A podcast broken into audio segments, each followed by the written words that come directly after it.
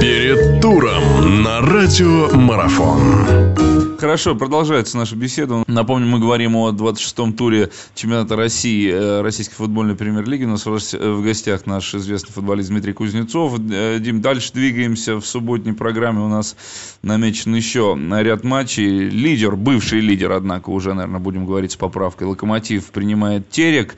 Борьба продолжится, Локомотив э, навряд ли уступит э, Тереку преимущество, но об этом говорили и в прошлый раз, когда Локомотив играл с Анжи, однако вот Анжи такой сюрприз преподнесло. Грозницы способны такой сюрприз э, преподнести? Возможно, Локомотива здесь такой психологический тоже момент назрел какой-то, борьба за лидерство, которого давно не было, и здесь вдруг они его упустили почему-то, или еще все-таки не упустили? Ну, я думаю, что не упустили, вся борьба впереди, тем более у Локомотива не очень тяжелый график. Э, э, игра с Тереком, наверное, должна показать, э, что Локомотив не отступился от своих притязаний на чемпионство и на на лидерство ну, в следующем туре. Вот. А Терек, Терек средненькая команда, но очень неуступчивая, набирает очки там, где, наверное, не запланировано.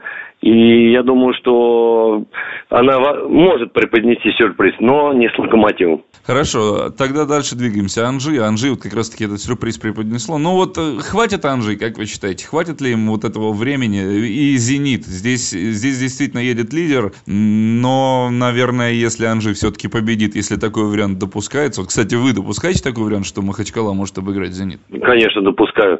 А, Махачкала Динамо обыграла, причем с э, крупным счетом. Э, ведь э, в Махачкале собраны очень хорошие футболисты, люди, которые не получали много игровой практики в своих командах, а приехав в Анжи, они получили очень много игрового времени и доказывают, что они достойны были играть в своих бывших командах, обыграв и Динамо 4-0. Так что я рассчитываю, что, так как болельщик ЦСКА, я болельщик ЦСКА, я рассчитываю, что Анжи способны отнять э, очки у «Зенита». А за счет чего? Потому что накал действительно будет очень большой. Ну, вот сами Понимаете, э, Анжи легче э, играть в данном матче, потому что на них не, не давит груз ответственности, потому что они играют с лидером. Зенит же обязан выиграть, потому что э, ситуация вверху турнирной таблицы очень плотная и очень запутанная, и потеря каждого очка, наверное, будет чревата. Поэтому я думаю, что на «Зенит» будет э, давить груз ответственности.